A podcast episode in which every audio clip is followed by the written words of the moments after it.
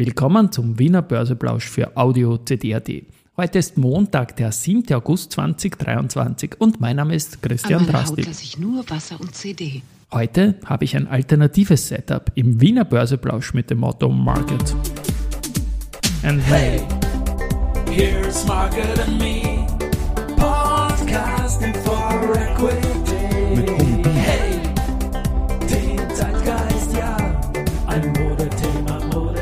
Ja, die Börse als Modethema und die Augustfolgen des Wiener Börseplausch sind präsentiert von Wiener Berger und Pira Mobility mit 70 Jahren KTM.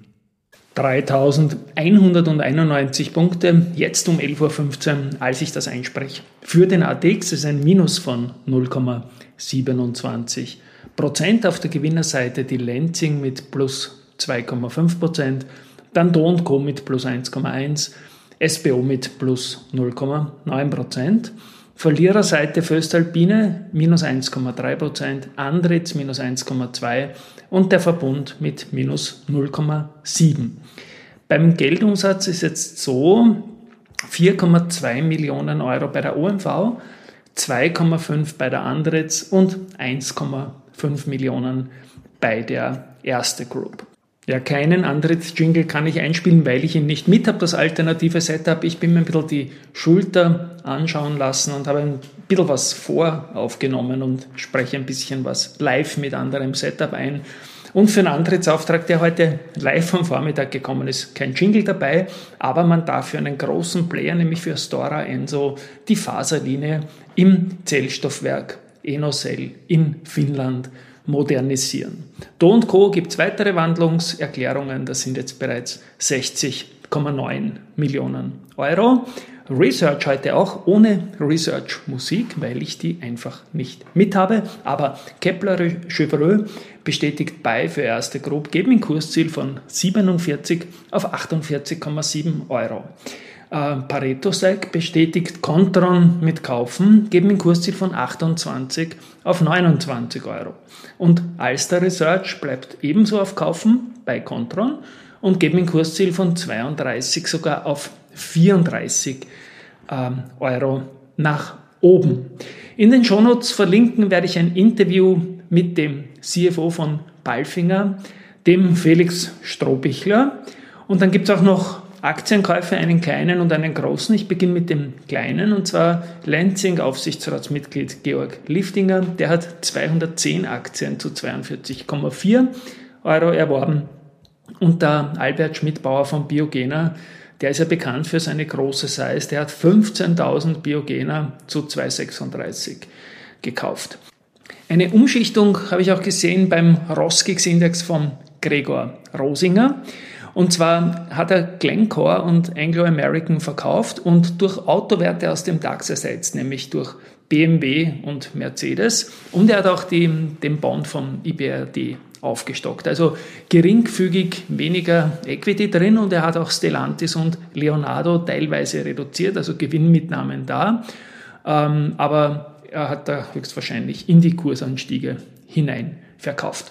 Ja, zur Telekom Austria habe ich jetzt noch ein paar so kleine Ideen gehört aus dem Markt, nämlich 4 zu 1 heißt ja das Verhältnis für vier existierende Telekom Austria Aktien im Depot soll man eine Euro-Tele-Sites bekommen. Wie gesagt, mir gefällt das Verhältnis sehr gut, weil leicht dividierbar, es wird kaum Spitzen geben und was man so munkelt, die Telekom, die steht halt jetzt bei 6,7 Euro circa, dass auch eine Euro-Tele-Sites dann in etwa in diesem Kursniveau, jetzt nicht 6,7 genau, aber ich sage mal so 6 bis 8 notieren könnte oder Fair Value oder Referenzpreis, wie immer das man sagen wird, dann haben kann, weil das macht schon Sinn, um dieses 4 zu 1 irgendwie zu rechtfertigen. Hat man jemand aus dem Markt so gemutmaßt, aber ja, das kann schon Sinn machen. Etwaige Spitzen können dann maximal drei Stück sein und wenn die Aktie jetzt bei 6 steht, geht es um 20 Euro. Also was einem da vielleicht verkauft wird, ist steuerlich wirklich nicht maßgebend. Spesen muss man dann noch schauen. Aber auch da bin ich natürlich sehr, sehr guter Dinge. Zertifikatemusik im Hintergrund. Da ist auch noch Statistik gekommen Ende der Vorwoche vom ZFA, vom Zertifikateforum Austria. Und da gibt es jetzt die Juni-Zahlen und da ist das Open Interest deutlich gestiegen. Und zwar vor allem die Handelsumsätze haben da gut ausgeschaut. Aber zuerst mal das Volumen, das Open Interest, das stieg um 0,5% auf 14,3 Milliarden Euro. Ich sage da deutlich gestiegen, weil es da um absolute Zahlen geht, die ziemlich hoch sind. Die Prozentanstiege sind natürlich in einem ganz anderen Tempo gegangen. 47,9 Prozent plus, das waren gleich 311,7 Millionen Euro. Also das ist wirklich sehr erfreulich. Und es wurden mehr als 1,6 Milliarden Euro in Zertifikaten im ersten Halbjahr umgesetzt. Es wurden da vor allem kurze Laufzeiten gekauft. Das sieht man auch im Bond-Bereich, dass es kurze Durations gibt. Das heißt, es wird da auch immer wieder was abreifen, wo es wieder neue Veranlagungen geben kann. Also eine spannende Situation auch da. Und gemessen am Open Interest waren im Juni Aktienanleihen und Express-Zertifikate die Favoriten bei den österreichischen Privatanlegern.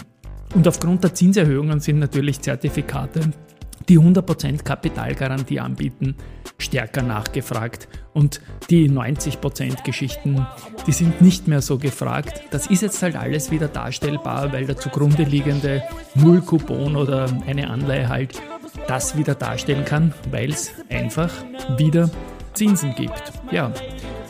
Zertifikate, großes Steckenpferd. Jeden dritten Freitag im Monat gibt es auch den Zertifikateplausch. Österreich ähm, diesen Freitag haben wir jetzt dann erst den zweiten Freitag. Am dritten Freitag sind wir dann am 18. wieder mit einer Sonderfolge präsent. Im Hintergrund haben die Phillies und ich den Jingle gesungen. Zuerst sie in guter Form, dann ich in eher peinlicher Form. Aber Spaß machen tut die Sache allemal. Ja, heute haben wir im Abspann 20 Three Börse People, die Folge, die heute in der Früh ausgestrahlt worden ist, mit dem Gunter Täuber, Head of Research, Bereichsleiter Volkswirtschaft Finanzanalyse bei Raiffeisenbank International und Leiter von Raiffeisen Research. Und der hat da Folgendes gesagt.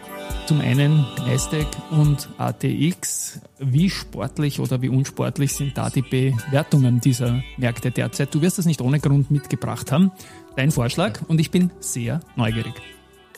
Na, es ist sehr spannend, weil wir, wir schauen uns ja die großen etablierten Aktienmärkte an, natürlich auch den heimischen Aktienmarkt, auch in unserer Aktienmarkt-Coverage für den österreichischen Reifeisensektor im Veranlagungsbereich.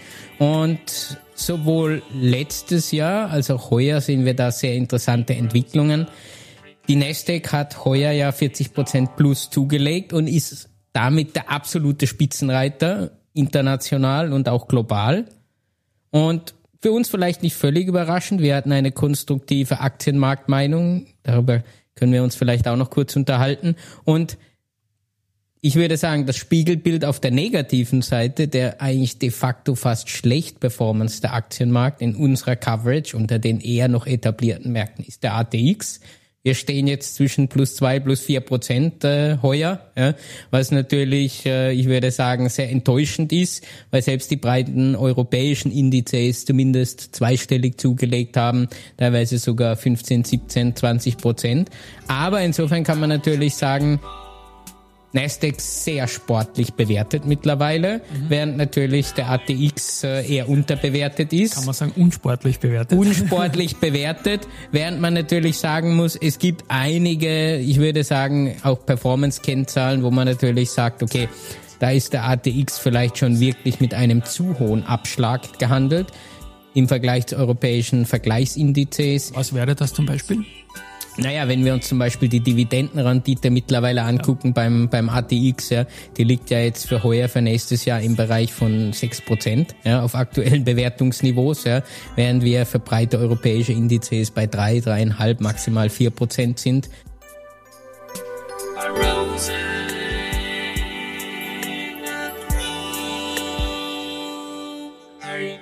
Team Rosinger prepares you for equity star.